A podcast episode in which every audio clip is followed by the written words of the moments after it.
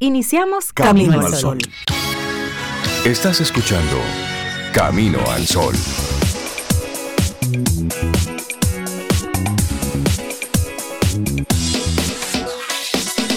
Comienza Camino al Sol. Muy buenos días y bienvenidos a Camino al Sol. Es lunes, estamos a 6 de marzo, año 2023. Buenos días, Cintia Ortiz, Obeida Ramírez y a todos nuestras amigas y amigos Camino al Sol oyentes. ¿Cómo están? Buen día. Ah, yo estoy muy bien, Rey. Gracias por preguntarme. Estoy muy bien, amanecí bien. Suena un poco todavía como... Pero estás bien. Cañosa, pero estoy bien. Eso es parte de, de la diversión. Además que me, me dio un chapuzón más rico. Ah. El sábado me fui a un sendero y Ya, dije, esos son otros gripe, temas. ¿qué es eso? Cuchuplum. Cuchuplum, exacto. Fría que estaba esa. Señores, miren, eh, este país es bonito, Rey. Pero por todos Sí. los lados. Y hay muchos sitios que yo particularmente no, no conocía, pero qué belleza, Cintia, un río de esos espectaculares, con piedras así, uno va caminando sobre todas esas piedras y un verdor, una vegetación.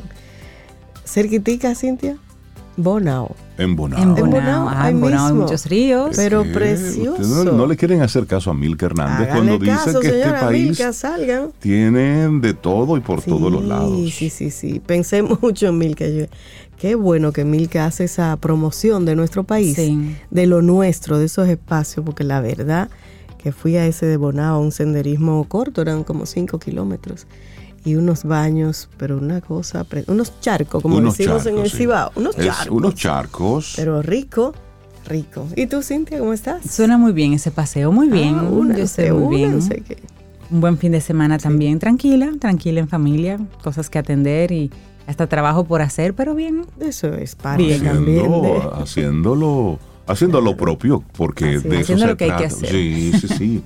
bueno, arrancamos nuestro programa como, como cada día, con buena intención, con buen ánimo, con buena vibra, con el deseo de que hayas pasado un buen fin de semana. Mucha gente de carnaval en el, en el día de ayer, Ah, pero sí. también mucha gente trabajando y mucha gente atenta a lo que estaba ocurriendo en Valle Nuevo Ay, sí. cuando un voraz incendio estuvo destruyendo ahí una parte importante de este lugar que debemos cuidar por encima de cualquier voluntad. Porque realmente ahí, en Valle Nuevo, que también se conoce como Madre de las Aguas, tenemos que protegerlo. Y sale hoy la información de que un agricultor habría causado este fuego Wow. en Valle Nuevo. El Ministerio de Medio Ambiente ayer terminó de apagar el incendio forestal que afecta a Valle Nuevo desde hacía más de una semana. Entonces, eh, reconocer el trabajo de los bomberos, de, todos las, de todas las comunidades que allí asistieron. También la- las, eh, las Fuerzas Armadas se estuvieron involucrando en todo esto. Y bueno, sí, dicen ellos que el responsable de este fuego habría sido un campesino que quemó un terreno para la agricultura. Wow. Pero esto, esto es grave, señores, porque no es este solo campesino, son muchos, son muchos campesinos que hacen eso y también particulares que hacen con sus espacios lo que entienden. Y se ha dicho hasta el cansancio que en esta época de enero a marzo, abril, es una época de sequía importante, donde tenemos mucha brisa, Claro. muy poca lluvia. Y entonces eso es una especie de bomba perfecta, de fórmula perfecta para un incendio que se sale de control. Así es. Y entonces las autoridades deben, deben ponerle ojo a todo esto y que las consecuencias sean importantes. Porque esto es muy grave. Yo voy a pensar que tal vez ese campesino fue por desconocimiento. O sea, no tenía tal vez el conocimiento de las consecuencias que pudiera causar que él quemara su pedacito ahí y que eso se iba Es a que un convertir. incendio, Sobe, se puede salir de control en cualquier momento. Claro, Sí. lo que quiero decir es Sí, que sí, pienso y espero Sí, que no lo haya hecho de maldad. de maldad o sabiendo que si prendo aquí esto puede seguir para allá. Sino Eso es, también la educación es importante. dicen los especialistas que le tomará a Valle Nuevo 15, 30 años recuperar. eso. recuperar la vegetación que se quemó. wow. Y eso forma parte de... Y eso, todo eso es educación, ¿eh? Todo eso es educación. eso es educación, trabajar un poco de eso. Así es que lo importante de esto es que ya el fuego se controló. Eso es lo importante. Y ahora, causas y consecuencias. Esto no se, no puede quedar así. Y no solamente en Valle Nuevo, sino en las diferentes comunidades donde si tú caminas, por ejemplo, hacia la, hacia lo que es la la, La circunvalación, la circunvalación, sí, aquí circunvalación. cerquita la circunvalación. Óyeme, pero aquí en la tú, tú te das cuenta Aquí no de- limpian los solares, aquí queman los Aquí solares. queman los solares. Wow. Y eso, eso es terrible. Y tú, tú ves como las dos orillas de en la circunvalación hay incendios. Buscando, no sé si de llevar más rápido o causar un desastre. Y eso es un grave problema. Sí, en el tramo entrando por la Jacobo y hasta llegar al peaje por ahí y un poquito sí, más sí. allá. O sea que cerquita de la ciudad, que no es Sí, sí, lejos, sí, en una zona remota de la Ahí. circunvalación. Aquí cerquita. Exactamente. Siempre hay quema. de- bueno. Sí, eso, O se eso está es muy quemando o delicado. está recién quemado. Así es que felicitamos a los que estuvieron trabajando ahí y ojalá que Medio Ambiente ponga ahí un asterisco. Y que nosotros aprendamos. No podemos seguir como educación. país persiguiendo a cada ciudadano como si fuera un niño, babysitting ahí, porque este tira basura, el otro quema, el otro... Ah, causas y ¿Tú sabes consecuencias. por qué eh, en otros países funcionan las leyes y eso? Porque hay consecuencias. Hay consecuencias. Y educación. que la gente en, en Estados Unidos no te tira una basura un dominicano que vaya, pues no la tira. Ni tampoco tenemos que estar discutiendo mucho. Hay una cámara que te tira ya. una fotografía cuando tú te vas en rojo. Y tú Y ya. recibes en tu casa una fotografía Tu foto y tu tuya, factura. eh, y, Y tu tu, factura. 200, 300, Que, 400, que un 800 poco, dólares. Que duela un poco. Ah, Eh, ahí no sí. es que yo sea más avanzado No, en no, eso, no. es que hay Se consecuencias. llama causas y Y consecuencias. ya, es eso. Y entonces, esto vamos a conectarlo con nuestra intención Camino al Sol para este lunes. Bueno, la fe en uno mismo, esa es la intención, la fe. Sí, la fe en uno mismo es el mejor y más seguro camino. es nosotros confiar que nosotros podemos hacerlo diferente. Así es, apostar por nosotros. apostar a es. nosotros. Porque está bueno ya de estos, de este régimen paternalista que nos ha estado acompañando por décadas.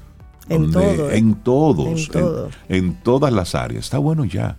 Usted como ciudadano, cumpla lo que tiene que cumplir, haga lo que tiene que hacer, sea responsable con lo que tiene que ser responsable. No espere a que un gobierno le diga que sí sí o que sí no. Usted sabe, en el fondo, en el fondo, usted sabe cuando lo está haciendo mal. No se me haga el loco. En el fondo usted sabe cuando está cometiendo una infracción, así no le esté viendo nadie, pero ya tú sabes. Entonces hoy queremos apelar a esta, a esta fe en uno mismo, que es el mejor y el camino más seguro. Hacer las cosas correctas, porque eso es lo correcto. Aunque no, te estén mirando. Aunque no te estén mirando. Y no porque te lo digan, es porque tú desde tu conciencia. Ah, pero por eso también necesitamos a un pueblo más educado. Ya, Y es ahí, así. Así de sencillo. Mira, hoy se celebra un día internacional muy lindo, que es el Día del Escultor. Uno de los oficios artísticos de mayor relevancia para el arte. Se celebra Día Internacional del Escultor y con eso lo que se pretende es destacar a estos magníficos creadores de obras artísticas en todo el mundo. Esta fecha se creó para conmemorar el nacimiento de un escultor italiano que se llamaba Miguel Ángel Buonarroti. Mm. Miguel Ángel Buonarroti. Miguel Ángel. Fue un escultor, pintor, arquitecto, poeta. Nació un 6 de marzo en el año 1475 en Caprés, Roma. Y realizó numerosos proyectos arquitectónicos. Su escultura más emblemática es David. Yo quiero ir a verlo. El Yo David. quiero ir a ver el Eso- David. eso es lindo. Se expone en. Florencia, en Italia. Sí. Si vas por ahí, ahí lo ves. O sea, que, que tiene un pedazo que le llevó, porque él, sí, con- sí, en serio, Con el cincel. le dijo, habla, solo eso te falta para ser real. Oh Dios. Wow, Oh Dios. Yo quiero ir a ver eso. eso hay que verlo. Sí. La Bueno, pregunta otras- es- otras La obras. pregunta es, ¿habló? Oh, una Le respondió. Otras obras que, que realizó este gran escultor son, por ejemplo, Virgen de la Escalera, Ujú, también. El Baco con un sátiro, La Piedad de la Basílica de San Pedro, Claro también es famosísima, su- claro. Ángel de la Basílica de Santo Domingo de Bolonia y el Cristo de la Minerva. Qué bien. sabes que algunos datos así curiosos, y es que los materiales más usados para la realización de esculturas son el mármol, el ónix, piedra de cantera, el bronce, madera y barro. Y la capital de la provincia de Chaco, que está ubicada al norte de Argentina, es denominada la ciudad de las esculturas. Tiene espacios abiertos dedicados al arte y anualmente se lleva a cabo la Bienal Internacional de Esculturas. En Chaco, Argentina. Y otro sitio que a mí me gustaría ir es a la isla de Pascua, a ver los Moai, que son esa serie de esculturas de piedra que representan seres humanos con cabezas gigantes y que fueron creadas entre el siglo XIII y el siglo XVI por la etnia Rapanui. Ahí me gustaría ir también a la isla de Pascua a ver esas ¿Cuántas historias alrededor de la isla de Pascua? Que no, Sí. que eso no fue es. esa etnia, que lo trajeron de que- fuera los, los, los, los alienígenas y lo plantaron ahí, que era una forma de... Sí, hay muchas Hay historias. De, cuando no uno no, comprende algo, pues Claro. se no da sabemos. pie a las historias. ¿Sabes que una de las esculturas más imponentes que tenemos en América Latina es el Cristo Redentor, que también se conoce como el Cristo del Corcovado, que está ahí en Río de Janeiro, en Brasil? Tiene una altura de 38 metros y está situado sobre un pedestal de 8 metros. 38 metros. Wow. En piedra, wow. Bueno, hay una, una información que se dice que sucedió, y es que el artista conceptual italiano Salvatore Garau vendió una escultura invisible Yo lo creo. ¿Por cuánto? por 18.300 dólares. Yo lo creo y creo que le salió barata. Ay, ay, Creo que salió barata. ¿Cómo tú vendes una escultura invisible? ¿Cómo tú compras un solar en la luna? Ah, bueno, y, y está vendido Este completo. sí, está vendida completa. Está vendido. Entonces, de cosas risibles y locas está Wow. lleno el mundo. Arrancamos nuestro programa Camino al Sol. Es lunes, estamos a 6 de marzo. Así es que buenos días y bienvenidos, bienvenidas a Camino al Sol. Los titulares del día en Camino al Sol.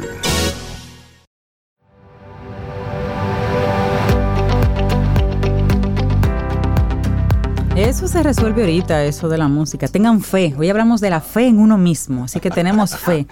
Por lo pronto les recuerdo que estamos hablando de esto precisamente, la fe en uno mismo. Y la incapacidad de abrirse a la esperanza es lo que bloquea la confianza. Y la confianza bloqueada entonces es la razón de los sueños arruinados. Esta es una frase de Elizabeth Gilbert. Y nosotros entonces seguimos y vamos a compartir algunos de los titulares, porque de esto va todo esto.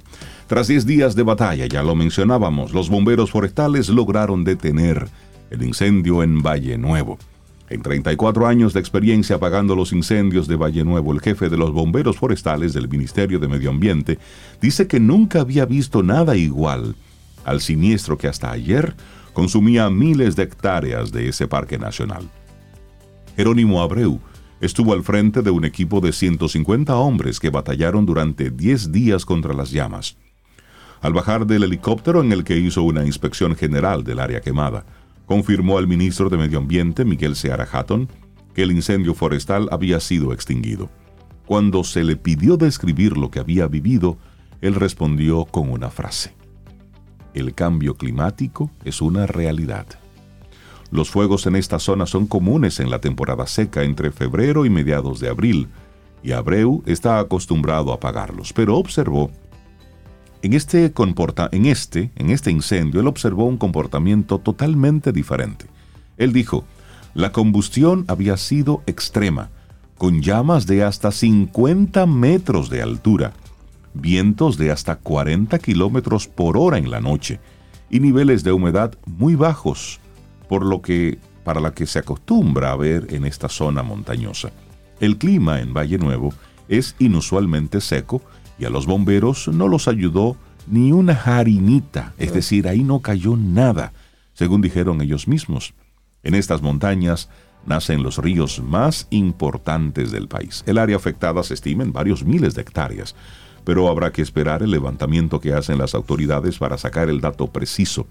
El jefe de bomberos estimó que entre un 10% y un 15% de la superficie pudiera ser severamente afectada, lo que significa que la mayoría de los árboles se mantuvo vivo y podrá reverdecer. Una parte importante del terreno no pudo ser dañada porque sus bosques ya fueron arrasados por incendios pasados o por la actividad humana. Y sabes, continuando, que ya lo mencionabas ahorita, Rey, continuando con la información, la Academia de Ciencias de la República Dominicana, ACRD, estimó este domingo que tardará entre 15 a 30 años recuperar parcialmente la cobertura forestal destruida por el incendio en Valle Nuevo, el cual ya fue controlado por más de 150 hombres.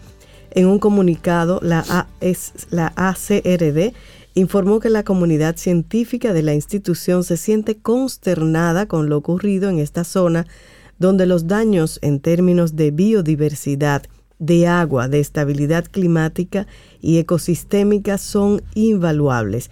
En ese sentido, el organismo propone prohibir la práctica de tumba y quema en todo el país como método de limpieza de los terrenos para cultivo en las zonas montañosas del país. Además, pidió que el Ministerio de Medio Ambiente tampoco debe dar permisos para quemas controladas, como ha sido la costumbre en zonas pineras y en áreas montañosas. Señaló que el reciente fuego es equivalente al de julio de 1983, en el que se quemaron 55 mil tareas de pinos en tres días. Bueno, cambiemos de tema, un tema un poquito más, más alegre. La creatividad, el brillo, los carnavales tradicionales, la exaltación de la cultura criolla y los mensajes de conciencia social jugaron una parte importante ayer en el desfile nacional de carnaval. ¿Lo vieron? ¿Vieron la televisión un ratito? ahí? Yo me acerqué presencialmente un poco a los alrededores de ver. Ayer vimos, tú también viste. Qué bueno. los carnavales ayer. Sí, yo vi un poquito. A mí me gusta, yo iba mucho a los Este máximo evento carnavalesco eh, tuvo lugar ayer a las 3 de la tarde en el Malecón de Santo Domingo y las mejores comparsas de todo el país se pasearon con sus vistosas creaciones en busca de ganar el gran premio. Había un premio de un millón de pesos. Sí, yo me disfrazo ganar una de las categorías, de las 10 categorías que los premios oscilaban entre 25 mil y 200 mil pesos.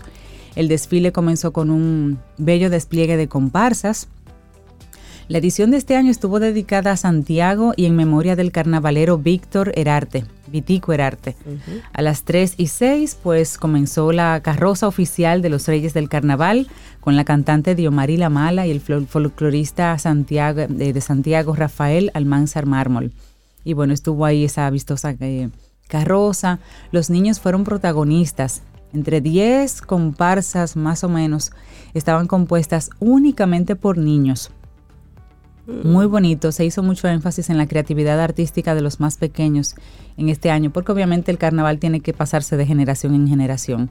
Y bueno, ahí estaban representaciones de Río San Juan, de Puerto Plata, los Yucachú, una comparsa muy bonita se llamaba Añoranzas de mi tierra, ellos tenían ahí esculturas gigantes del acordeón, de una mamá Juana, de la chancleta samurai. y de productos nuestros, ron y, cerveza, los payasos de Baní, los diablos ecológicos de San Cristóbal. Realmente fue una, una celebración muy bonita, terminó hasta bien tarde y 150 comparsas de toda República Dominicana se presentaron, lo, cual hizo que fuera realmente eh, bien extendido. Entró eh, la noche, bajó el sol y aún así pues se pone mejor, el flash estuvo ahí, podíamos ver entonces otras y de otra forma porque ellos mismos no tenían ese calor encima ahora con ese traje y todo eso. 150 comparsas y algo muy bueno es que no llovió. Con lo cual, entonces, porque el año pasado les llovió. la última vez les llovió. Este año no ¿Qué cosa con la lluvia? A veces es bueno que llueva, a veces no es bueno que llueva. Qué cosa, qué cosa. Es parte de. Así Pero bueno, ayer, ayer se dio ese carnaval ese desfile de carnaval dominicano. En el malecón. Así es. Bueno, el presidente de la República, Luis Abinader, llegó la tarde de este domingo al Aeropuerto Internacional Mariscal Sucre en Quito, Ecuador, a las 4.42 de la tarde para participar en la sexta reunión de la Alianza para el Desarrollo en Democracia que se llevará a cabo en la nación suramericana. De acuerdo a una nota de prensa, el mandatario fue recibido por la embajadora de República Dominicana en Ecuador, Milady Cuello de Cabral, y el canciller de la República del Ecuador, Juan Carlos Holguín. Durante este evento, el jefe de Estado dominicano tendrá varias intervenciones y sostendrá encuentros bilaterales con sus homólogos. El mandatario viajó, viajó acompañado de la primera dama de la República, Raquel Arbaje, los ministros de Relaciones Exteriores, Roberto Álvarez, administrativo de la presidencia, José Ignacio Paliza, el jefe del Cuerpo de Seguridad Presidencial, Jimmy Arias Grullón, y su asistente, Mercedes Pichardo. El mandatario tiene previsto retornar al país la noche de hoy lunes. Así es. Mira, y continuamos con, con, las informaciones. También hay una información en el plano internacional. Y es que, bueno, aquí localmente se está hablando del tema de los antirruidos, pero vámonos a los ecosistemas marinos. Y es que en, en Panamá tuvo lugar un evento internacional precisamente para a favor del medio ambiente y, el y los ecosistemas marinos. Y ya por fin se tiene esa buena noticia de que el ONU logra un acuerdo histórico para proteger ecosistemas marinos. Los países miembros de la ONU alcanzaron un acuerdo para crear el primer tratado internacional de protección de la alta mar. Primer tratado internacional de protección de la alta mar. Y esto destinado a contrarrestar las amenazas que pesan en ecosistemas vitales para la humanidad. El barco llegó a la costa. Eso dijo la presidenta de la conferencia, Rena Lee, en la sede de la Organización de las Naciones Unidas en Nueva York, entre los aplausos de los delegados.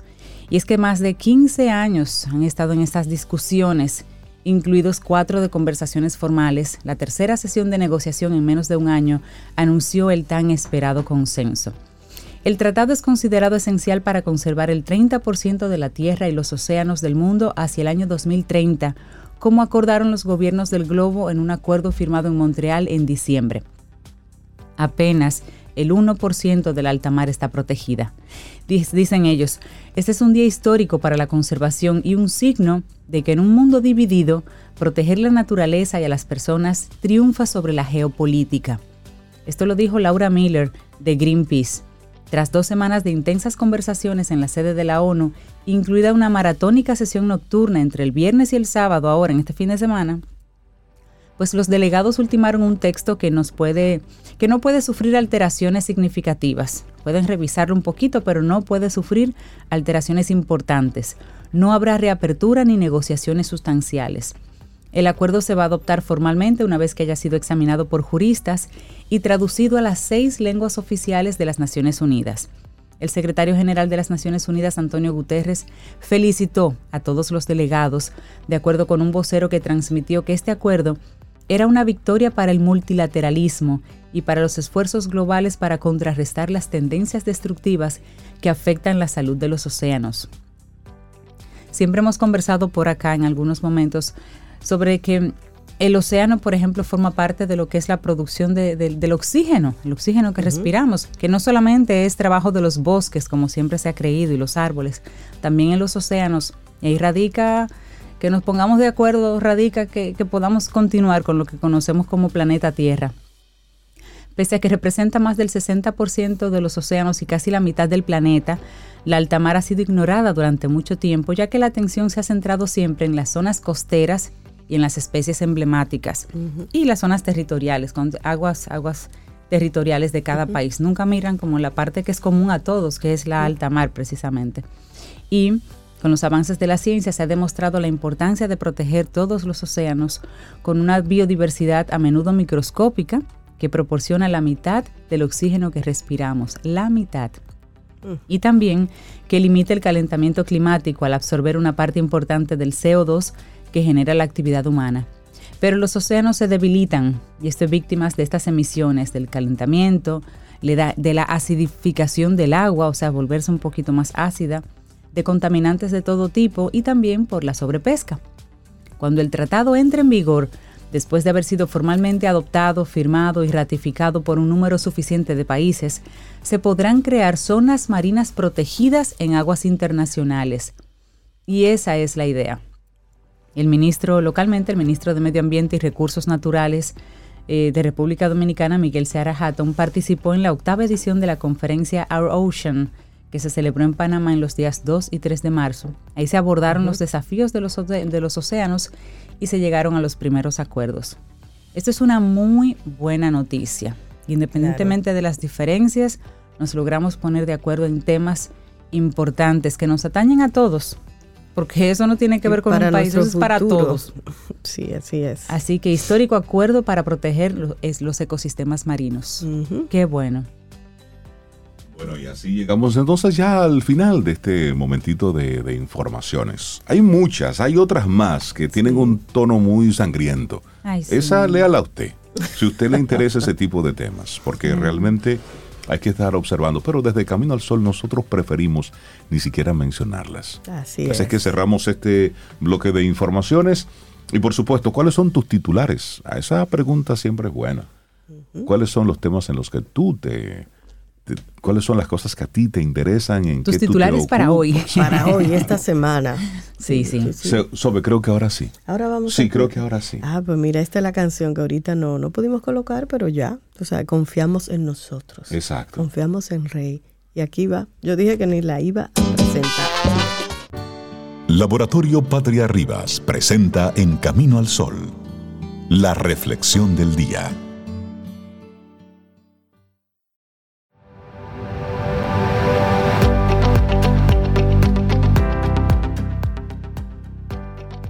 Vive la vida como si nadie estuviese mirando y exprésate como si todos estuvieran escuchando.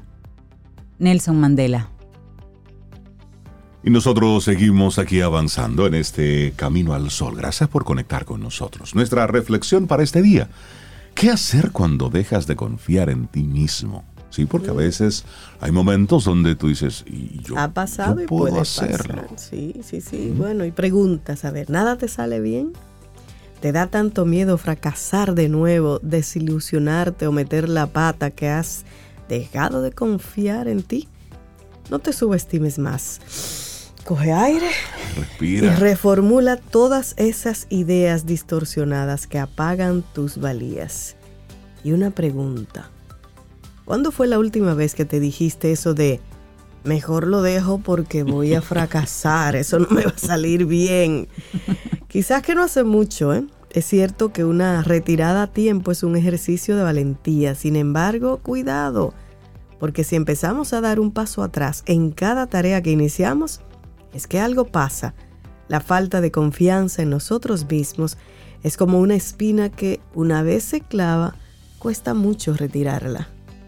Y la manera en que nos sentimos con nosotros mismos define todo lo que nos rodea, incluidas las metas que alcanzamos. Sin ella, sin la magia de la autoconfianza, cada sueño se nos escapa de las manos y el mundo entero tiembla bajo nuestros pies. Dudamos de nuestras acciones, nuestras decisiones, nuestras relaciones y hasta de nuestra capacidad para enfrentar las dificultades.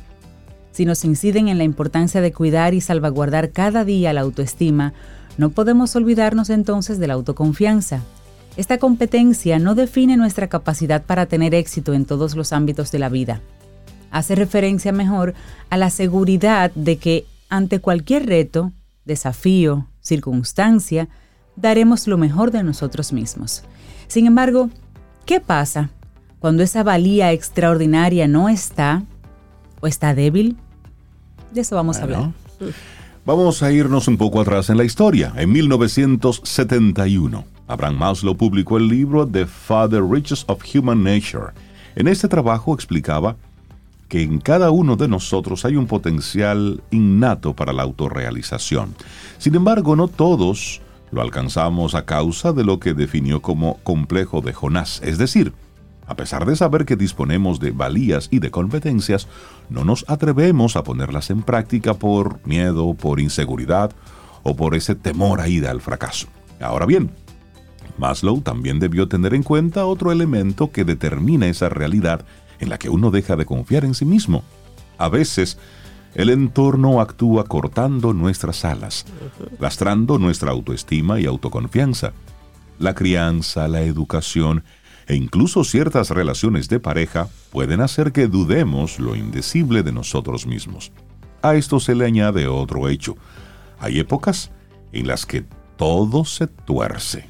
Sí, hay cosas y hay momentos donde todo sale mal. Los fracasos se concatenan y al final las decepciones son tan profundas que se esfuma la autoconfianza. Si bien es cierto que todos podemos lidiar en algún momento con esta experiencia, hay que tener cuidado, porque quien lucha cada día por confiar en sí mismo sufre mayores cuotas de ansiedad y sufrimiento psicológico.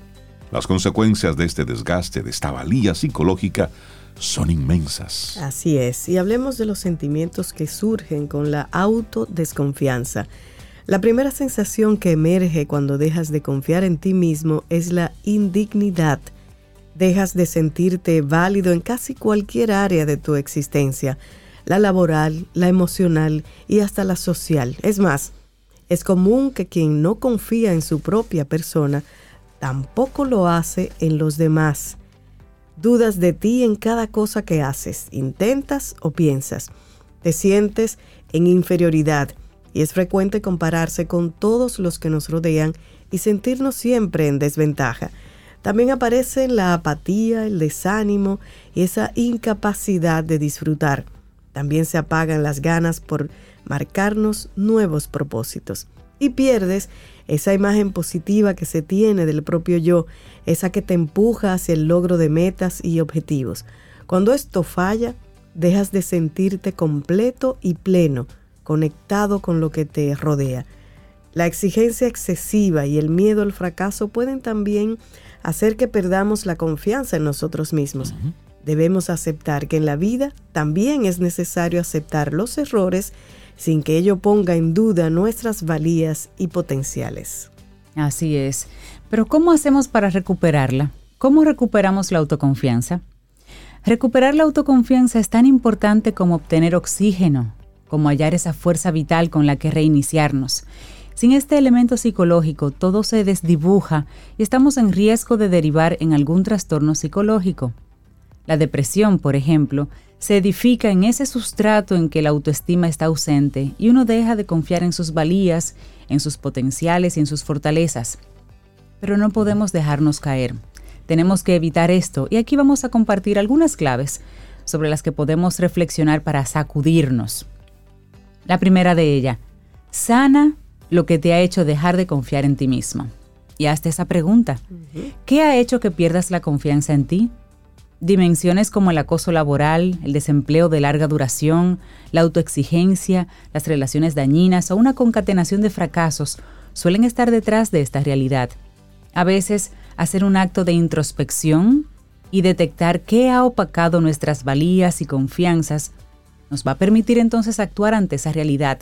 Clarifica a su vez qué necesitas para sentirte mejor contigo mismo.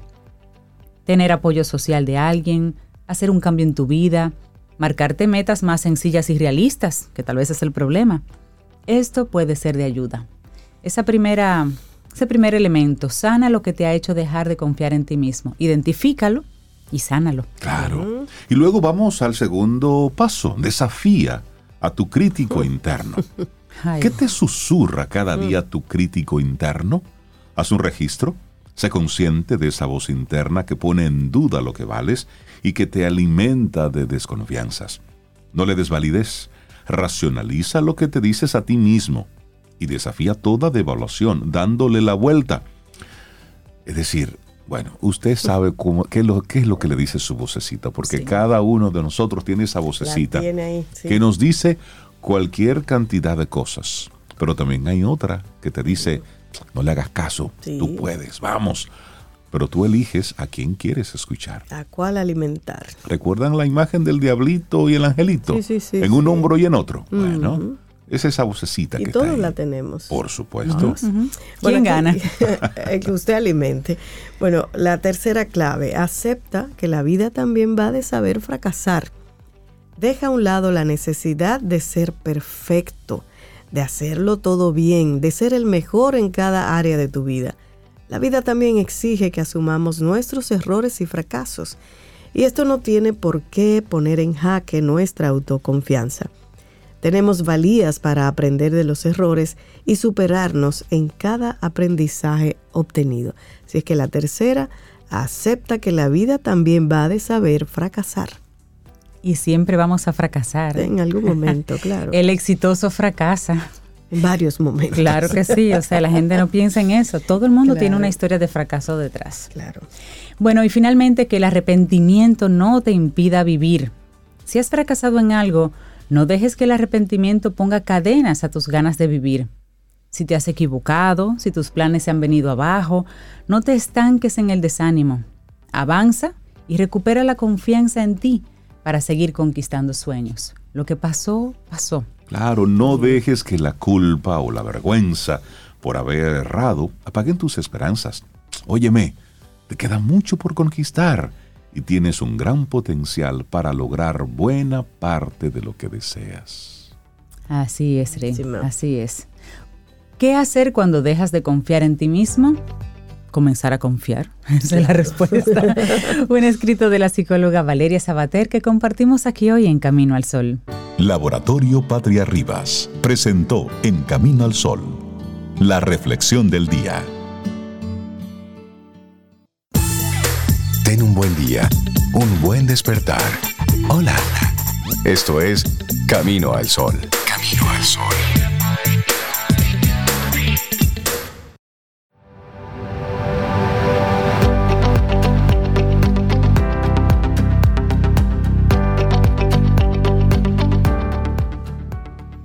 Y esta siguiente frase es de la maravillosa y atormentada Virginia Woolf. Dice ella, los ojos de los demás son nuestras prisiones, sus pensamientos nuestras jaulas. Nosotros aquí seguimos avanzando en este camino al sol. Gracias por conectar con nosotros. Te recuerdo que a través de estación 97.7 FM estamos en vivo de 7 a 9 de la mañana. Y también puedes entrar a nuestra página web caminoalsol.do. Ahí conectamos, ahí transmitimos nuestro programa para el mundo mundial y también, por supuesto, se quedan ahí los pasados programas para que puedas volver y escucharlos. Caminoalsol.do. Y darle los buenos días y la bienvenida a nuestro primer colaborador de este día. Me gustaría que sea mamá que lo presente. Eh, Señor, estoy grande. Chis- Chiste interno, no te apures. Claro, Solamente entre nosotros los Camino al Sol oyentes. Consultor empresarial, experto en, extra, en estrategia, y, eh, finanzas y cambio organizacional. Y es ibaeño, de Santiago. Yo creo que él vino en el coche de la canción. En el coche. Sí. Pablo Herrera, ¿cómo Estaba, estás? estaba echándome pasito allá afuera yo. Ah, ¿viste eso? toar, Sí. toar.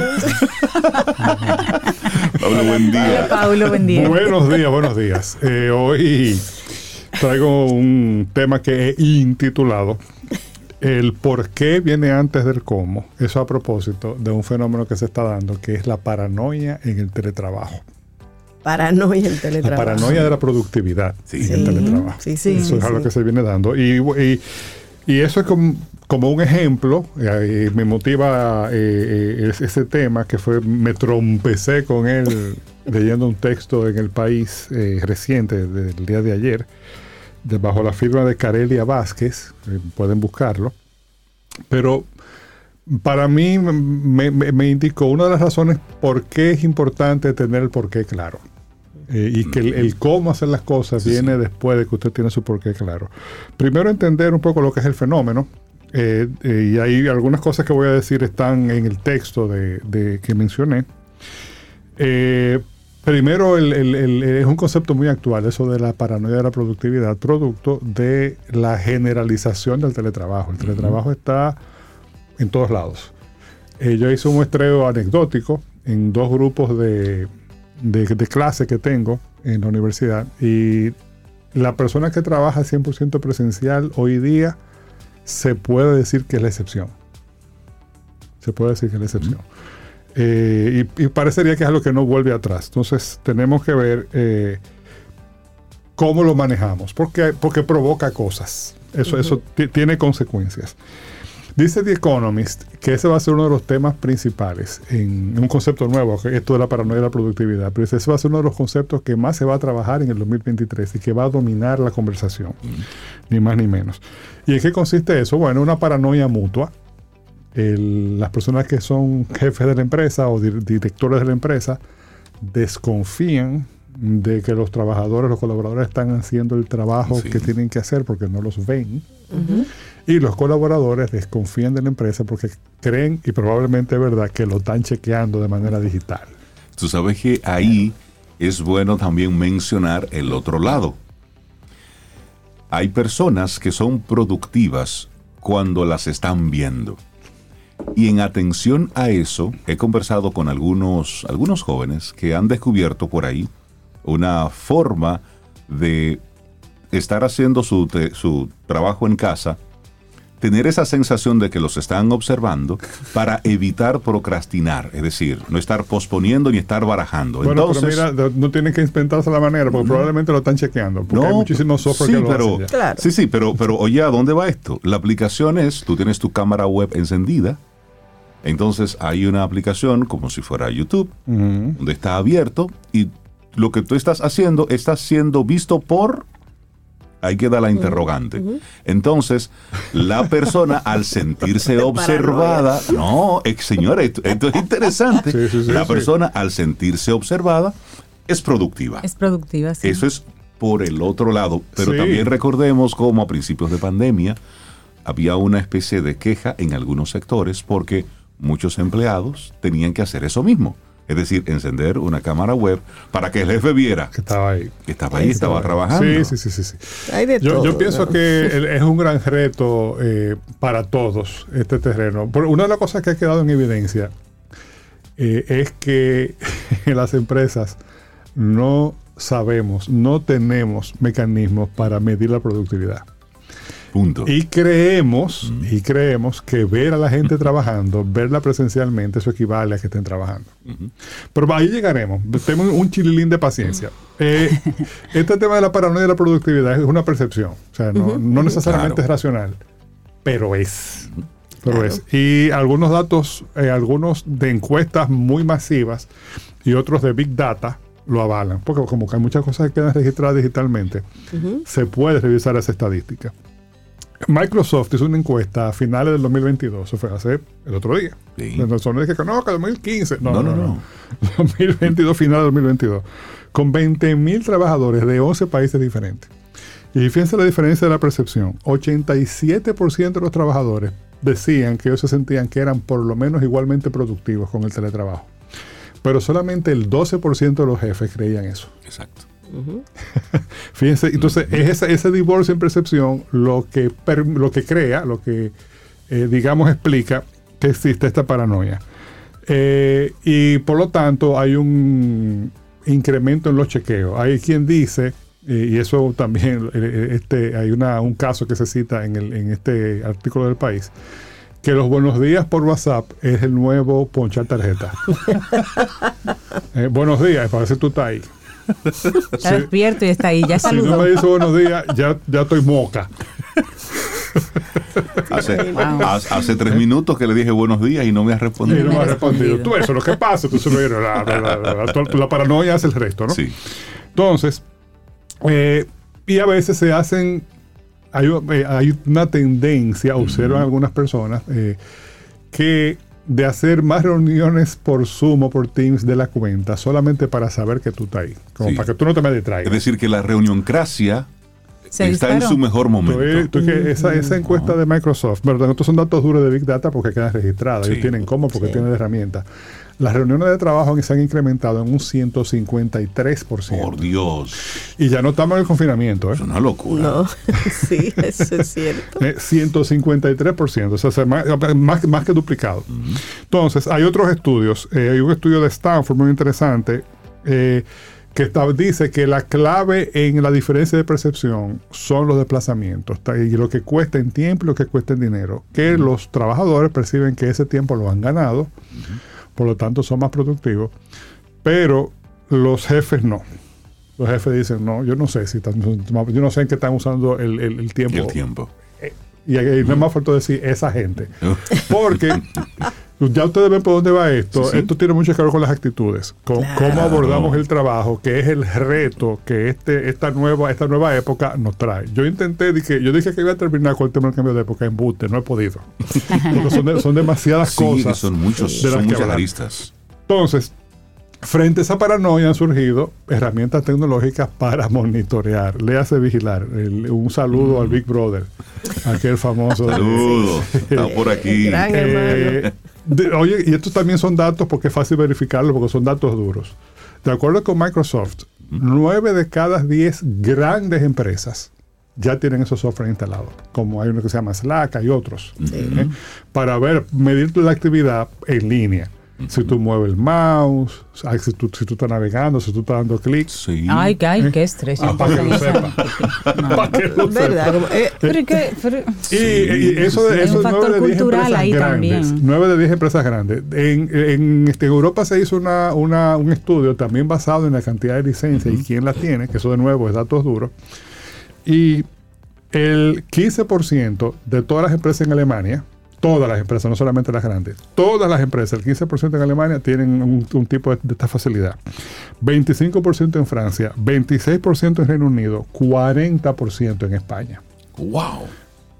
De todas las Los empresas. españoles. Ay, qué desconfianza. Bueno, y- pero eh, llamo, la, llamo la atención sobre eso porque de ahí venimos nosotros. ¿eh? Por supuesto. Sí. O sea, que es un poco sí. eso. Entonces, eh, eh, eh, ese es el tema. Y una de las cosas que, que, cuando se pone a hablar, no, que yo no sé si tan productivo, cuando se, se profundiza en la conversación, fácilmente parece quedar claro que más que un tema de productividad, porque ¿y ¿cómo tú la medías antes? Ahí empiezan a gaguear. Exacto. Yo, eh, sea, eso eh, iba, eh, eh, sí. no, no, ten- no teníamos cómo Exacto. medirla antes, ah, pero lo, lo que tú Sí, querías porque era no, es decir, ver a la gente ahí trabajando Exacto, productividad no es una persona sentada en un escritorio. Exactamente. Es Entonces- que sacando tú le estés productos. mirando. Es Entonces, productos. Eso no garantiza Claro. nada. En el fondo, este tema de la paranoia es un tema de confianza, desconfianza versus confianza. Y eso, si no hay confianza, tú puedes tener 83 software. Eh, y, y como quiera, el que hace la ley hace la trampa. Hay hasta ahora un motorcito que te mueve el mouse. para engañar el software que te está recurso para, exacto, para ayudarte. ¿Eh? Pero sí es un tema, un tema de, de desconfianza y, Y- yo creo que está muy atado a la cultura Claro, también. a la cultura, pero también, bueno, eh, sí, y- pero también a la humanidad, ¿eh? A la- a la- al- hay un poco de, de respirar o de decir, déjame ver cómo yo construyo confianza. Y también comprender que es un tema de ilusión de control, necesidad de control, que eso va junto. En otra ocasión yo le he dicho a ustedes, yo, un ejercicio que hice ya hace unos años, es tratar de decir la palabra control la menor cantidad de veces. Porque cuando uno la dice, uno se la cree. Sí. Y eso es, para, es un ejercicio consciente que hago. Eso para no olvidarme que en realidad no controlamos nada. La información lo que te da es ilusión de control. Ilusión de control. Claro. Totalmente de acuerdo. Claro. Pero cuando tú crees que tú estás controlando la cosa, o sea, el hecho de que tú tengas tus empleados frente a ti no dice que tú estás, tú sabes lo que están pensando. Tú sabes lo que están haciendo. O sea, que, que- entonces es como un, un vacío de esa, de esa necesidad de control que te pone paranoico. Entonces, más que nunca hay que respirar hondo. ¿eh? Yo decía allá afuera, en lo que esperaba, que una vez más eh, que se crea una sincronicidad entre lo que ustedes hablaban en la reflexión y el tema que yo traigo. Ustedes hablaban de la necesidad de confiar en uno mismo y, y comenzaba la reflexión diciendo, si no confío en mí mismo, no voy a poder confiar en otros. Claro. Fíjense, fíjense lo hondo que va esto. Eso, esto va muy hondo, o sea, de cuál es tu, cuál es tu, tu, tu actitud fundamental respecto del otro, respecto de, la, de, la- de- de tu colaborador. ¿eh? Eh, o, o incluso del trabajo mismo. El trabajo tú lo ves como una fuente de realización en el otro o, o tú todavía estás pensando que es un tema de dominación. Que no, que yo tengo que verlo ahí porque son mis cuartos que yo estoy pagando. ¿eh? Y yo no sé lo que están haciendo con su tiempo. Eh. Y ellos son mis Ellos son mis empleados. el tiempo que yo estoy pagando. Espérate, no, espérate. Esto- está cambiando tan rápido que de lo que estamos hablando es, esto es muy interesante. Estamos siendo testigos en vivo y directo de la construcción de una nueva ética de trabajo, una Totalmente. nueva forma de trabajar que se está desplegando, se está dese- desenvolviendo frente a nuestros ojos.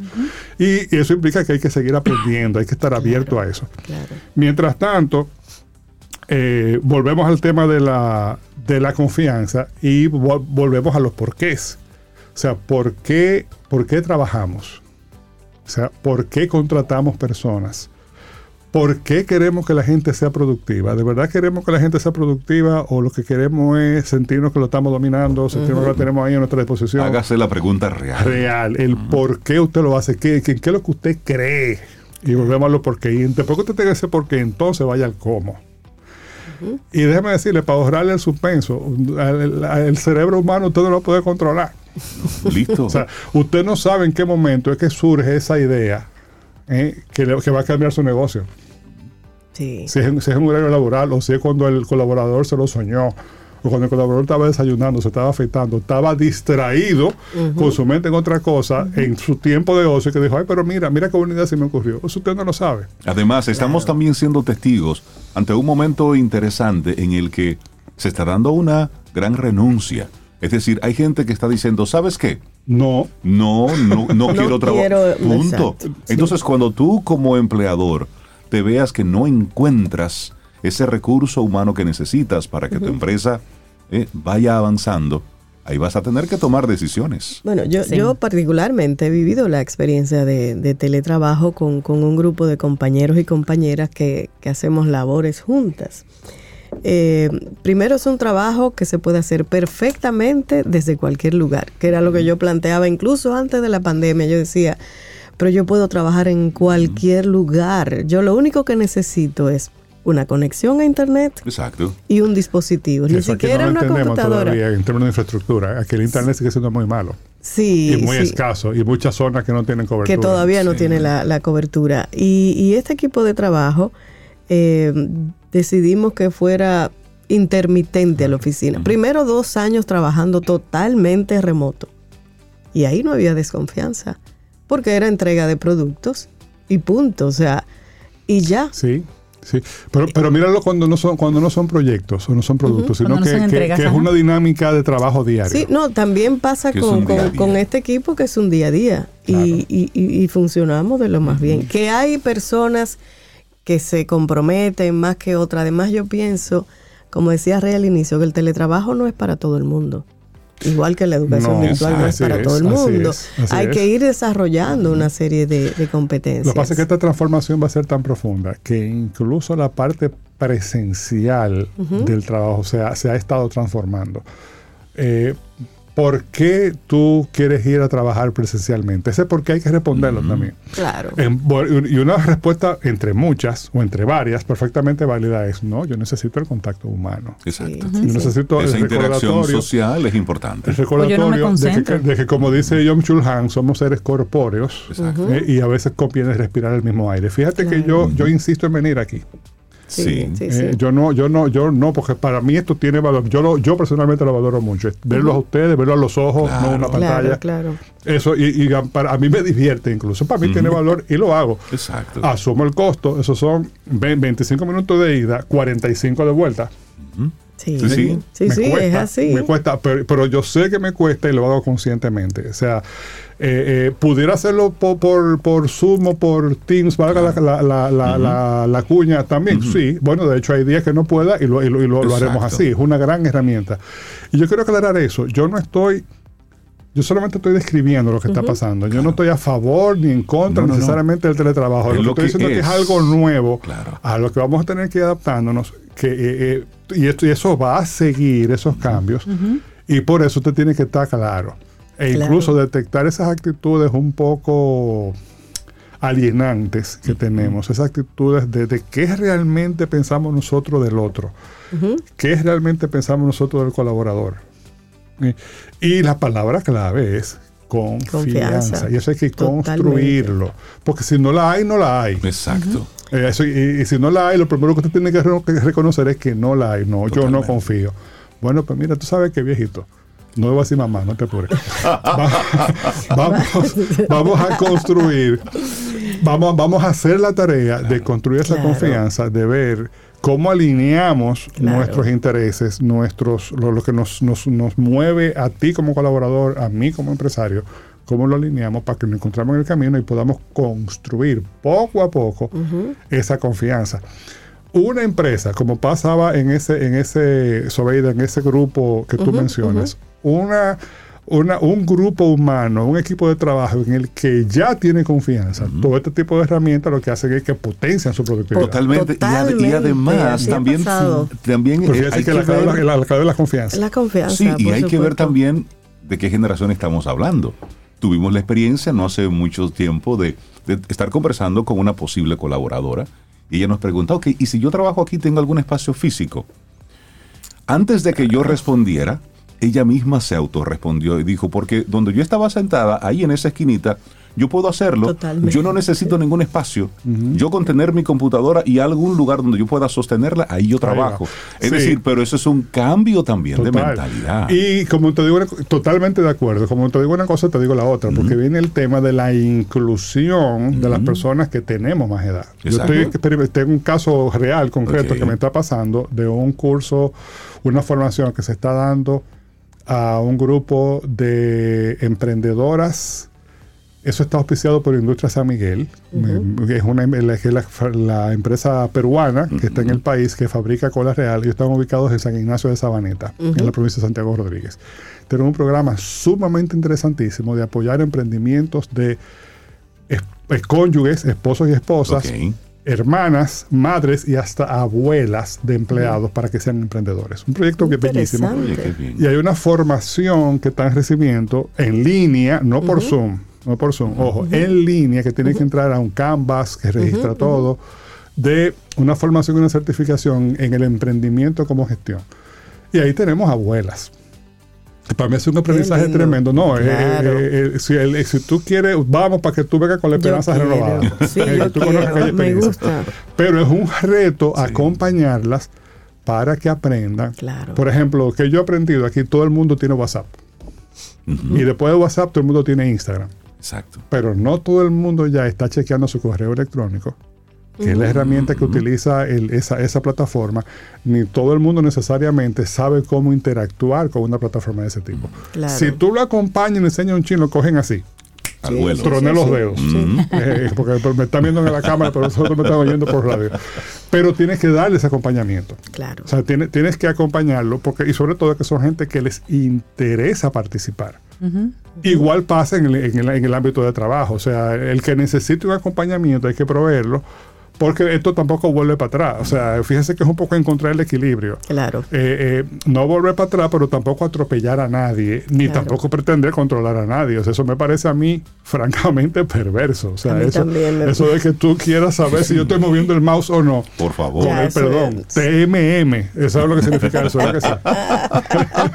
a, a- a papá, a, a papá no. No. Sí, ese tipo de controles. eh, Cuando tú ibas, Paulo Herrera Maluf, qué bueno que nos traes estos temas, porque ni bien ni mal es, es lo que está ocurriendo ahora. Claro, y no claro. podemos hacernos eh, ciegos ante lo que es evidente. Estamos ante un cambio de época. Y no olvides Y volver a lo realidad. fundamental. ¿Qué tú crees? Y lo fundamental sigue siendo la confianza, el amor, el, el- el cariño, el contacto humano como sea, el valor del contacto humano. Sí. Eso sigue Claro. siendo lo fundamental. Y es encontrar la manera no solamente de que se exprese en el presente, sino además que se potencie. Porque vamos a hacer una llave de judo. Vamos a ver cómo convertimos esto en algo no bueno, no, mucho mejor. Mucho mejor. Paulo, que tengas excelente día. Muchísimas A gracias. ustedes, qué maravilla. Qué buen tema, gracias. Yo, yo soy del lado de que creo firmemente en el teletrabajo. Y vengo aquí a Camino al Sol y voy a mi otro trabajo porque lo decidí. Pero yo puedo hacerlo perfectamente desde donde yo Eso es quiera. verdad. Pero qué chulo a veces verse de vez en cuando y compartir un café, por ejemplo. ¿verdad? Claro, claro, De claro. vez en cuando. Sí, sí, sí. Los lazos se estrechan más. Te acompaña Reinaldo Infante. Contigo, Cintia Ortiz.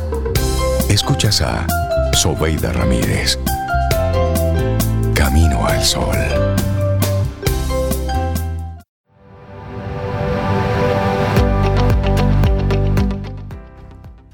Tienes que esperar cosas de ti mismo antes de poder hacerlas. Michael Jordan. Seguimos en este camino al sol. Gracias por conectar con nosotros y darle los buenos días, la bienvenida a María Ten, licenciada en Mercadeo con un máster en gestión estratégica. Y bueno, viene siempre a hablarnos de marketing digital, de las diferentes cosas que podemos hacer para, para vender y utilizar esta herramienta en beneficio de nuestros negocios. María, buen día, ¿cómo estás? Buen día, muy bien. ¿Y ustedes? Muy bien, María. María. Felices Qué de verte. Igual, igual, igual. María, estoy por comprar Ay, y o vender una propiedad inmobiliaria. Ella vino a pagar una deuda. estoy ¿viste? pagando, Ah, pagando. pagando deuda. Sí. Gracias a ese Camino al Sol oyente que nos pidió este tema. Claro, Así ahí es. está. El tema marketing digital para inmobiliarias y para agentes inmobiliarios. Fue una solicitud en tu última participación que alguien te hacía una pregunta muy específica y por el tiempo que quedaba para desarrollarlo, preferimos dejarlo para hoy, que tú puedas explayarte en toda esa explicación. Así es. Así que hablemos de esto. Un tema interesantísimo y con muchísimo potencial. Y la idea es esa, que podamos ir viendo diferentes estrategias, diferentes tácticas que podemos implementar digitalmente para vender o eh, promover nuestras propiedades inmobiliarias en Internet. Eso, me gusta esto. Y esto va de todo, desde Google, redes sociales, hasta el famoso chat GPT lo probé para ver qué me daba. ¿Y qué te dice? Sí, ¿no? Está interesante la cosa. Porque hay que usar la tecnología a nuestro favor, esa es la realidad. Ya, ya que eso existe, ya que alguien se tomó la molestia, no es que yo me vaya a volcar a probarlo necesariamente todo, pero sí puedo perfectamente apoyarme en las herramientas. Voy a empezar por el punto número uno, que es el más importante, y es Google. Google a nivel de posicionamiento en buscadores sabemos que es fundamental porque es el primer punto donde las personas suelen consultar cuando están buscando algo en Internet. Sí. Entonces imagínate que yo quiero comprarme una casa o comprarme un apartamento, al primer lugar al que voy suele ser Google. Entonces mi posicionamiento en ese buscador es fundamental. Claro. Ahí hay herramientas que yo puedo también utilizar a nivel estratégico para yo entender el mercado y yo entender qué tipo de propiedades yo debería de tener. Inclusive que me voy mucho más atrás, ni siquiera ya es un tema de yo ver eh, el, el tema del posicionamiento como un- un- algo separado, sino ver Google como toda una estrategia. Por ejemplo, tengo disponible una herramienta que se llama Google Trends, que es gratis, donde yo puedo hacer una búsqueda y entender. Por ejemplo, yo hice el ejercicio. ¿Qué busca más la gente en República Dominicana? ¿Casas en venta o apartamentos en venta? ¿Y cuál fue el resultado? Y veo que a nivel tendencial, durante los últimos 12 meses, lo que más la gente busca es casas en venta. Muy interesante. Entonces, si yo estratégicamente quiero buscar propiedades para comercializar, pues ya yo sé que tengo tal vez más gente interesada en una casa que en un apartamento. Esto me puede ayudar también a redactar el anuncio, a yo ver qué términos la gente usa más cuando busca para yo crear y usar esos términos en mis anuncios, en mi contenido de la web, para entonces posicionarme de manera orgánica cuando esas personas hagan esa búsqueda. O sea que ahí hay una herramienta gratuita que sirve para muchísimas cosas. También me da el, lugar donde la gente está buscando eso. Por ejemplo, los, los sitios de República Dominicana donde más se busca casas en venta son Santo Domingo, Distrito Nacional, Santiago, San Cristóbal y la Altagracia. Entonces ahí hay una oportunidad de negocio muy, muy, muy marcada. Otra estrategia importantísima a nivel de Google que podemos utilizar son, eh, la- es listar las propiedades en Google Maps. Si yo voy y hago mi check-in en ese mapa, cuando alguien esté cerca o cuando alguien esté buscando mi propiedad, primero, el resultado de búsqueda va a salir mucho más completo porque yo puedo subir fotografías, yo puedo subir inclusive, por ejemplo, los planos de la propiedad, si es una propiedad que todavía no está lista, yo puedo colocar muchísima información de valor ahí para el usuario y evidentemente se va a atar a mi perfil de agencia o de agente inmobiliario y la gente va a saber dónde, te- dónde tiene que contactar. Eso es fundamental. Eso tiene un costo. Listar eso en Google Maps. Nada que ver, lo que tiene es un trabajo. Ok. Sí. Tiene que sentarse Un a trabajo consciente. dónde es Sí. que tiene que dar el clic. Es ¿Dónde es el correcto. asunto? Sí, sí. Hay muchísimos tutoriales. Google es muy bueno en, en ayudarnos en ese paso a paso para que lo hagamos cada vez mejor. Otra estrategia, y es muy buena, son los anuncios de búsqueda. Ya hablamos desde el principio que en Google la gente busca. Entonces esos anuncios de Google Search son fundamentales para que si yo tal vez no tengo ese posicionamiento orgánico porque me toma tiempo, porque me cuesta, es un, es un poquito más complejo el yo llegar ahí, pues yo puedo impulsarme con anuncios de búsqueda. Y lo bueno de estos anuncios de búsqueda es que yo puedo colocar extensiones que me ayuden a vender más rápido. Una extensión es, por ejemplo, el anuncio de búsqueda tiene una estructura muy simple, que es un título, una descripción y un enlace. Ok. Eso como lo básico. Yo con una extensión puedo colocar el teléfono. Así si alguien me está buscando en el móvil, de una vez hace click back y me llama. Yo puedo colocar también precio. Y si yo tengo una propiedad que estoy comercializando, yo coloco el precio, descarto al que no puede pagarlo. Porque al final a veces creemos que es tener muchos clics o llegarle a mucha gente y no es la idea. La idea aquí es poder llegarle al cliente correcto. Entonces, Claro. si yo uso una extensión de precio, descarto automáticamente a esa persona que no tiene capacidad de compra o de pago mensual de un alquiler de una propiedad. Esas son herramientas que están disponibles.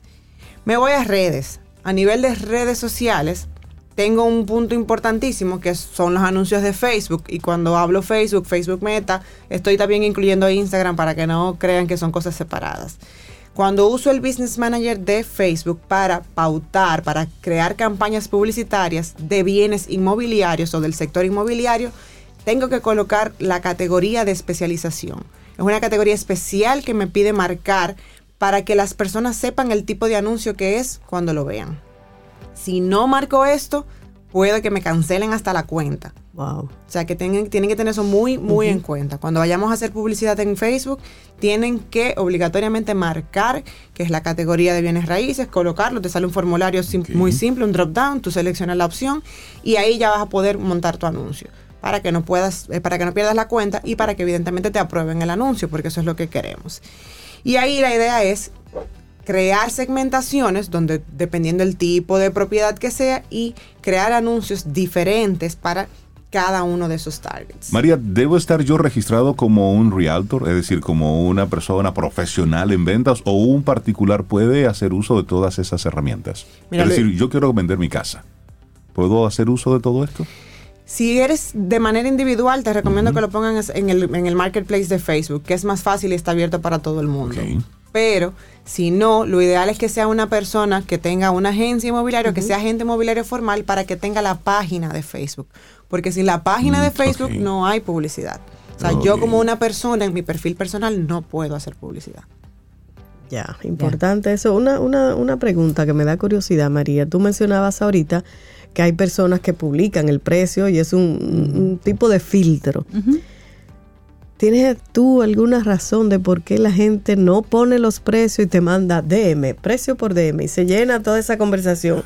Precio, precio, todo el mundo. Yo digo, pero ¿y por qué no lo ponen de una vez? Porque son masters de la complicación. Eso, eso se puso de moda como Y en eso el- aplica para todo. ¿eh? 100%, Totalmente. como en el 2015, que la gente decía el precio por día porque se entendía que a nivel del funnel, de, de, de ese flujo El que preguntaba de, por precio de estaba exactamente, interesado. Exactamente. Pero no necesariamente. Entonces la gente entiende que si yo te mando al DM, te puedo como agarrar y venderte ahí. Y eso no eso no es tiene verdad. sentido. Eso y no también manejar el tema de una, de una, de un rebate, de un debate, que la persona te diga, eso está muy caro.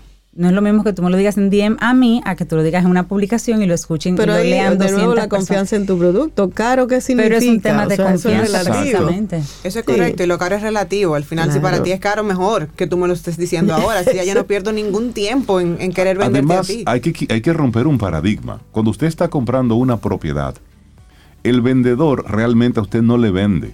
Cuando usted está en modo compra, usted sale a comprar Claro. y comienza simplemente a hacer una discriminación de opciones. Este me gusta, este no me gusta, aquí sí puedo, aquí no puedo. Y hay una falsa creencia de que el vendedor es el que logra una venta. No, señor, cuando yo salgo decidido a hacer una compra, el vendedor puede- para mí puede ser inexistente. Y yo salgo específicamente a comprar algo.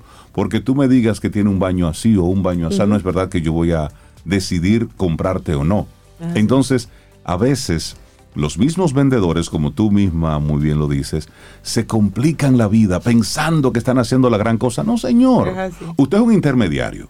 Un En- de- asesor. de papeles. ¿Qué papeles tengo que buscar para que esto sea posible?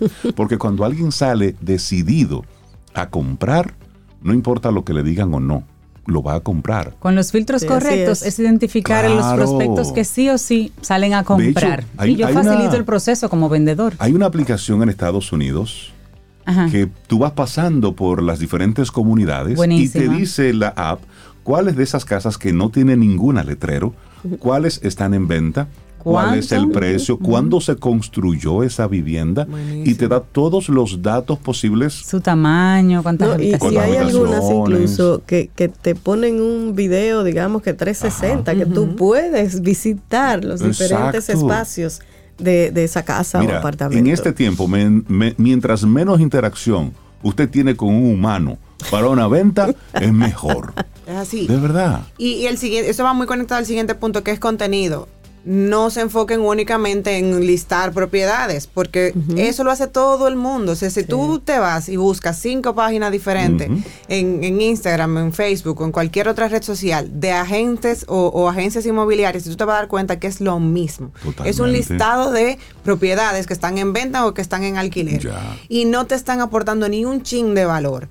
Y ahora, si yo quiero dejar de ser ese vendedor inmobiliario y enfocarme en ser un asesor, que es lo que yo debería de ser, por eso mismo que dice Rey, porque es real. Si yo tomo la decisión de comprarme una casa, es mi decisión.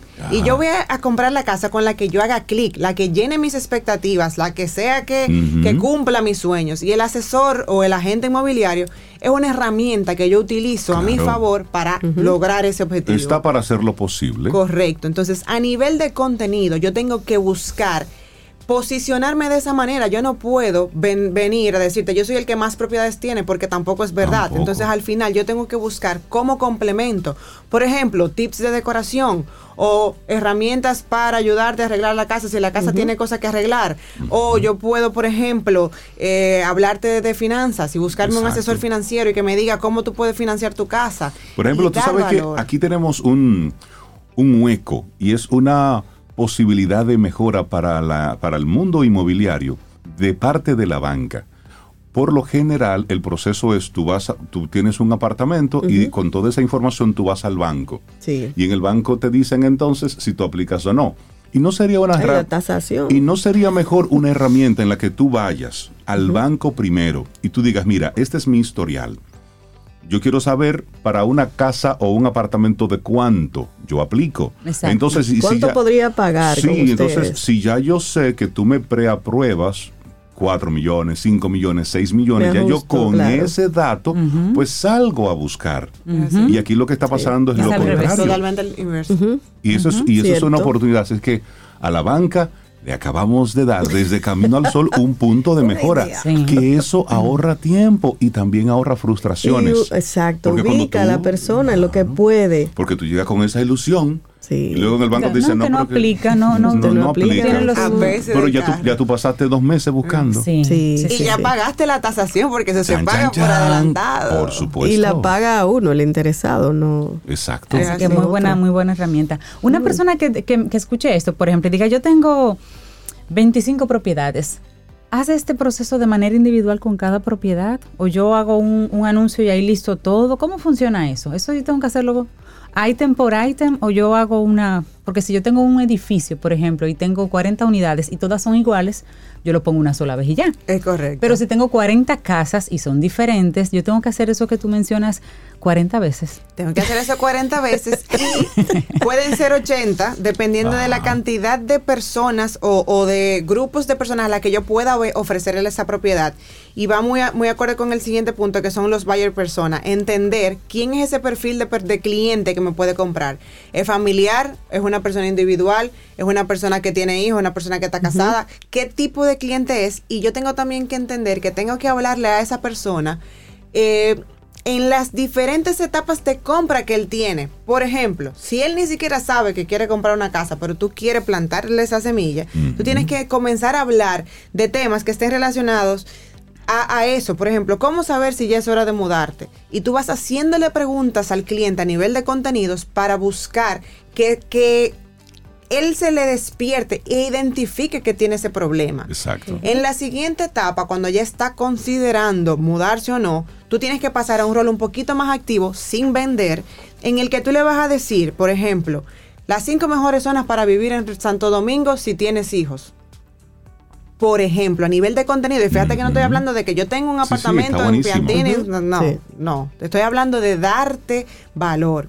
Y en la última etapa, que ya es cuando esa persona está buscando la decisión y dice, yo que ahora necesito un agente inmobiliario que me acompañe, que me ayude o que me muestre propiedades, yo tengo que decirte, estas son las propiedades que yo tengo que se, que se adaptan a tu estilo de vida, a tu necesidad. Entonces, fíjense como un mismo agente inmobiliario le está hablando a la misma persona de diferentes formas. ¿Por qué? Porque no todo el mundo entra en el, en el funnel de ventas en el mismo punto y no todo el mundo tiene las mismas dudas. Entonces, Claro. yo tengo que buscar convertirme en ese asesor Claro. y darte esas etapas y ayudarte y acompañarte a responderte esas preguntas que tal vez ni tú mismo sabes que tienes. Buenísimo, Mira, María. dice, dice Omar Ajá. Valdés, ¿Qué dile dice? a Rey que yo le vendo. y él siempre pensará que estará comprando. A que no. Y dice lo que, mencionaba, lo que mencionaba María, que son técnicas de ventas que se aplican y el vendedor que hace Sí. las preguntas correctas gana la venta. Es así. Es así. Así es. Pero Claro que sí, hay, hay clientes y hay Gracias, clientes. Y al, y al final realmente, y, y está muy bueno el, el aporte de Omar. Sin embargo, yo creo que el, el papel del mismo vendedor es viabilizar las cosas. Es decir, es hacerte la vida más cómoda. Es decir, tener las respuestas que tú estás buscando. No, como dice Omar, las preguntas Sí, correctas, para- porque sí. el Rey debe ser un cliente difícil. Me lo imagino, sí, me lo imagino. No, yo soy fácil. No creo. No, no, yo soy no. fácil. Él sale a com- él sale a comprar, Es que a él no le venden tan fácil. Yo salgo a comprar.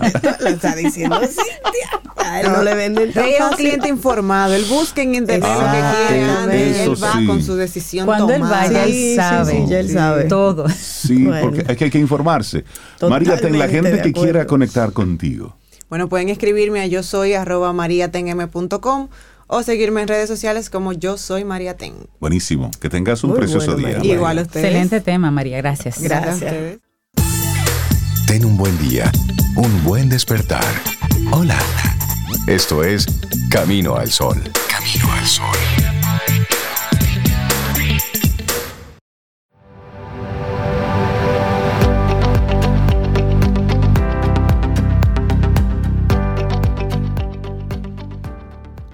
Aprende a amarte a ti mismo y podrás amar. Miguel Ángel Cornejo. Ay, ay, ay, seguimos avanzando. Esto es Camino al Sol. Gracias por estar conectados con nosotros.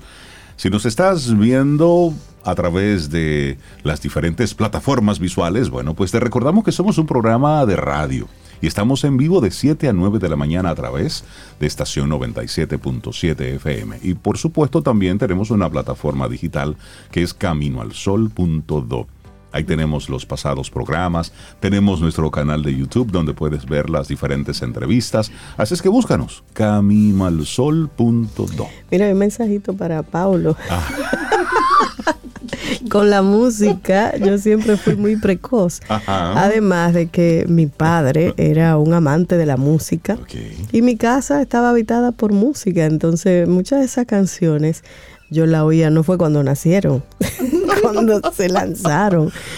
Fue- eso, no, eso habla de tu acervo cultural. Sí, los boleros, todos esos merengues Sí, viejos. sí, sí. Ahorita voy a poner otra. Lo que pasa es que hay, cosas y hay cosas. A mí me encanta. Pasa es que cuando tú colocas dominicanita un día como hoy, Sí, y digo que la canté en la escuela. Ese fue, ese fue mi error, yo creo. Ese fue el error. ¿Sabes? Ay, no ay, sé ay. ser diplomática a veces. No te ayudas. No me ayudo yo misma. Seguimos aquí conectando con, con gente chévere. Bueno, darle los buenos días, la bienvenida a Rosaida Montaz, arquitecta, organizadora profesional de espacios y homestager. Rosy, buen día, ¿cómo estás? Bienvenida de nuevo a Camino al Sol. Muy buenos días, ¿cómo están todos? Estamos Súper, bien. Ya Bien, te ves riendo, ¿no? Como siempre, gozo. Yo tengo una confusión, Rosy. Ajá, vamos ¿Cuál a es la diferencia entre ordenar y organizar? Con esa Ay, yo pregunta sé, venía yo yo hoy, que si tú sabías cuál era la diferencia. Tú ordenas una pizza, organízala. Un pedazo para ti, dos pedazos para mí. me gustó esa. Qué respuestica, ¿verdad? Tam?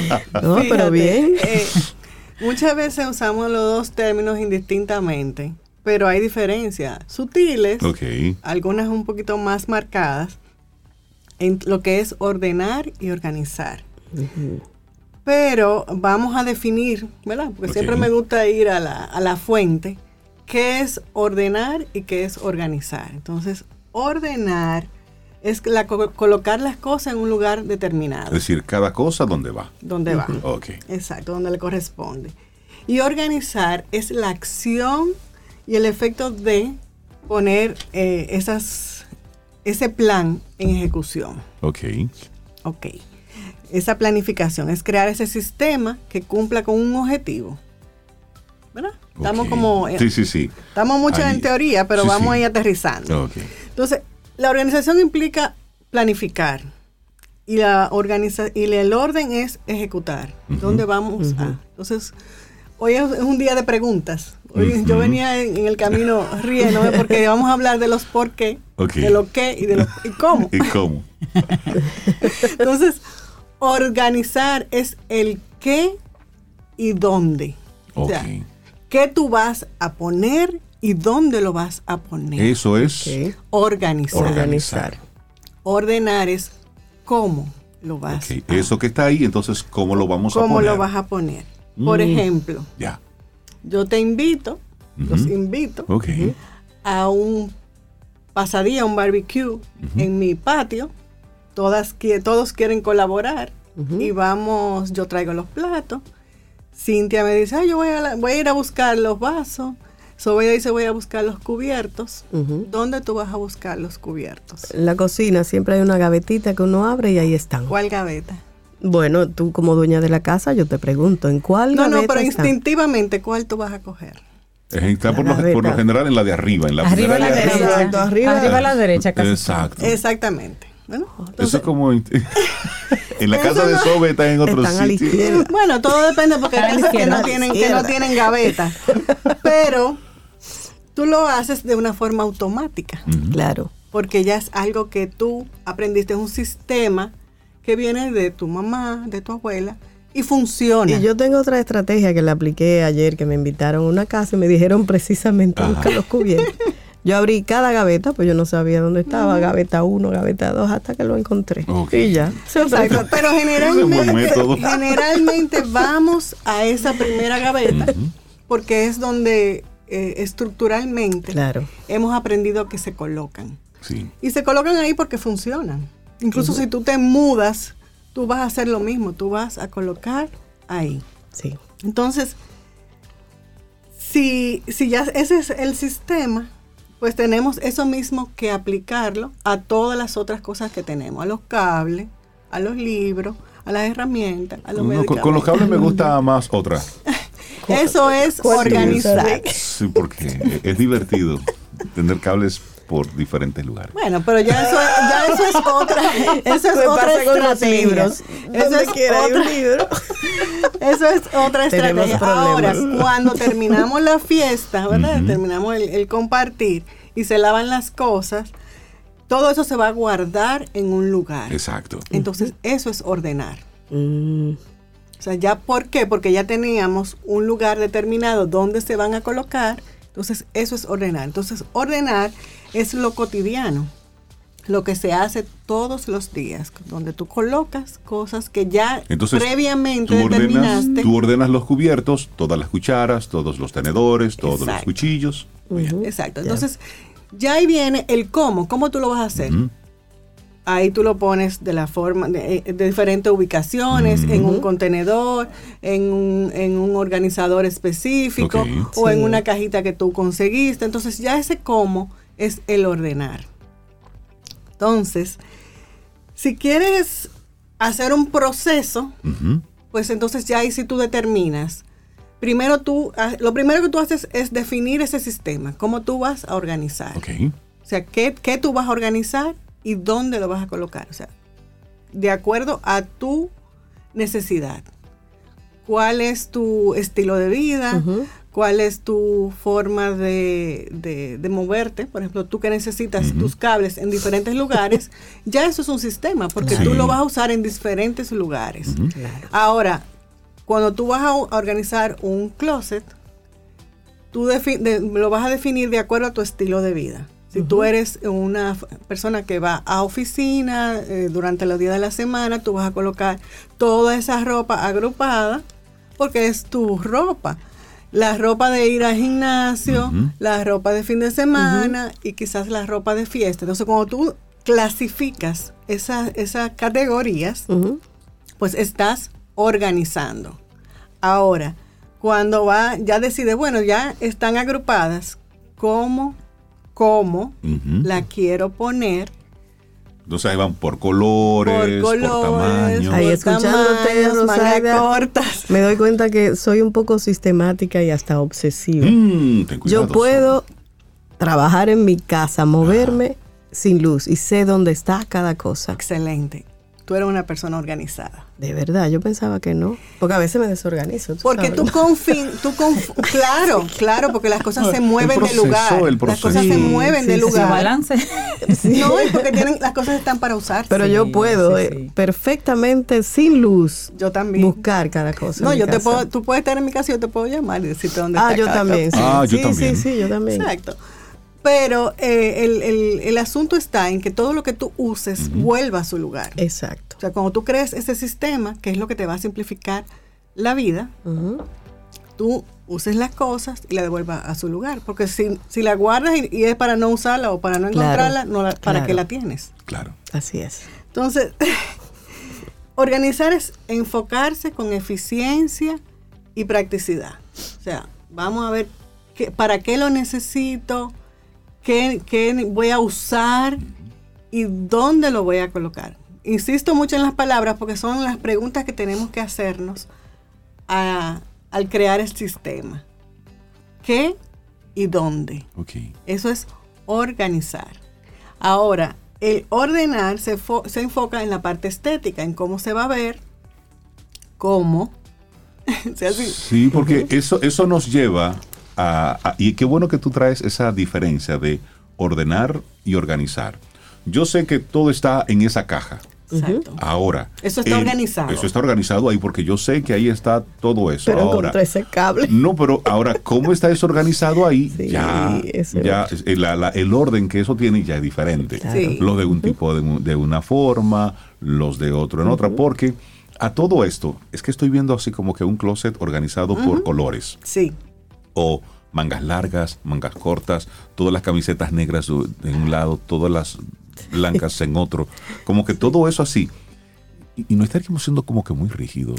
mira, Sí, ¿dónde está ese toque de espontaneidad Sí. de la vida? fíjate, a veces nos obsesionamos, a veces nos obsesionamos con, con el orden. Ok. No- Nos obsesionamos y creemos que eso es ser todo lo Rígidos. No, y ser organizado. Ok.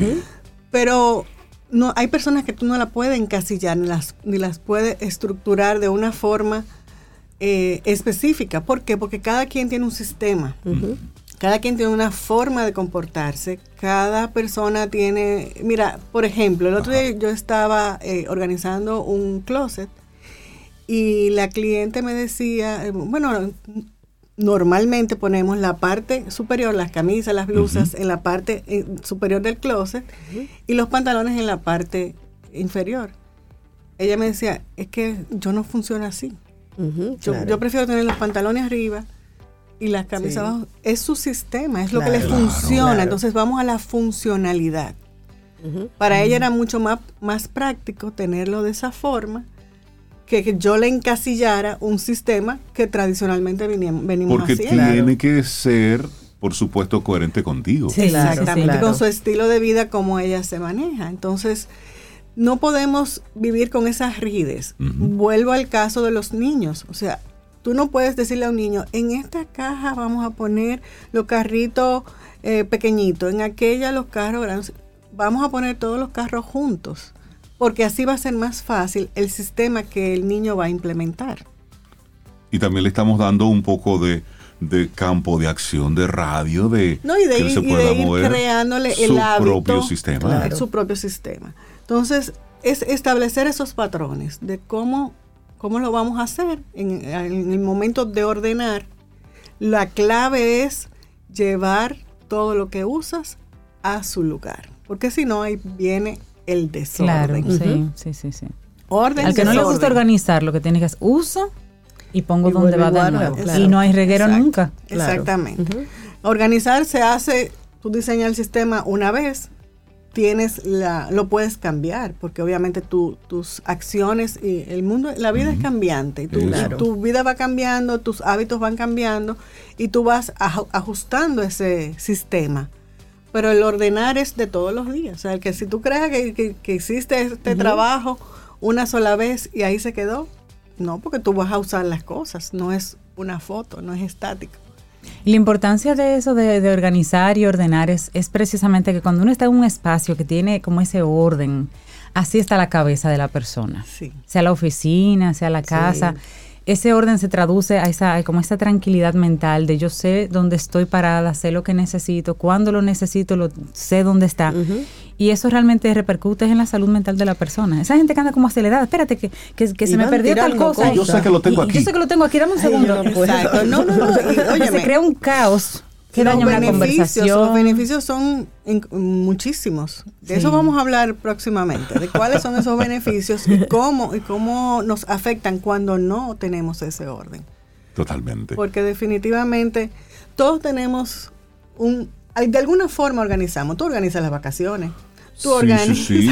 Es que Sí, todo, sí, para sí. que las cosas puedan Tú ocurrir. organizas tú- lo que tú vas a hacer en el día, Claro, aunque no lo hay un- cumplas hay un a cabalidad, pero tú decides qué vas a hacer. Entonces, todo eso es una forma de tú llevar eh, esa organización en tu vida. De una forma que tú cumplas el orden o no, es otra cosa, porque tú puedes planificar, bueno, de 8 a 10 voy al gimnasio. Ya eso es un, una organización. Exacto, una estás planificación. Ahora que tú decidas usar la caminadora o hacer la clase de Eso es orden. Ya eso es orden. Ya eso es orden. ¿Cómo tú Profesora, nos quedó muy claro, profesora. Buenísimo. La gente que quiera conectar bueno. contigo, Rosy. A través de nuestra, de nuestra página web, organizarup.com y nuestras redes sociales, organizarup. Rosy, una preguntita, no tenés que respondérmela en el aire. ¿Y tú has, te han contratado en algún momento para organizar, ¿verdad? Algunos closets. Cuando tú abres y observas el monstruo con el que te estás enfrentando, tú, tú, has, tú has dicho para ti, hay dinero que no se gana.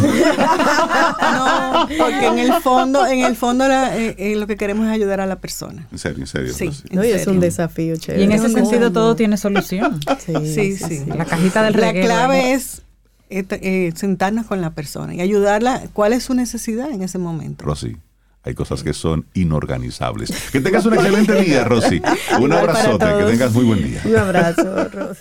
Bueno, y nosotros así vamos ya prácticamente llegando al final de nuestro programa Camino al Sol por este día, recordándote nuestra página web caminoalsol.do. Entra, conecta y comparte.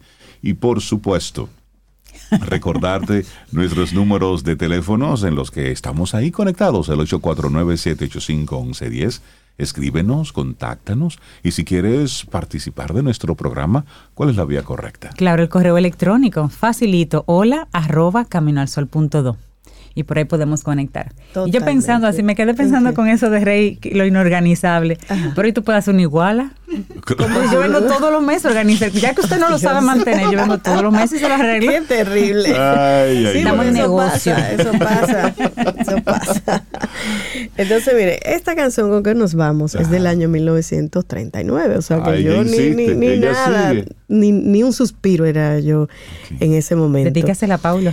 Es una, sí, para Paulo. Es una orquesta maravillosa que desde niña, no sé, me ha gustado. La Orquesta que- Aragón de Cuba. Al chico que te trajo también esta mañana. Al chico también que Ay, me pero esa orquesta Aragón como que viene por ahí. Viene, yo creo que en julio, mañana le damos información a nuestros Camino al Sol Ok. oyentes, porque eso es algo histórico. Esa orquesta Aragón tiene ese sonido consistente en todos los años que, que ha estado creada. Incluso sus fundadores ya, ya, ya no están.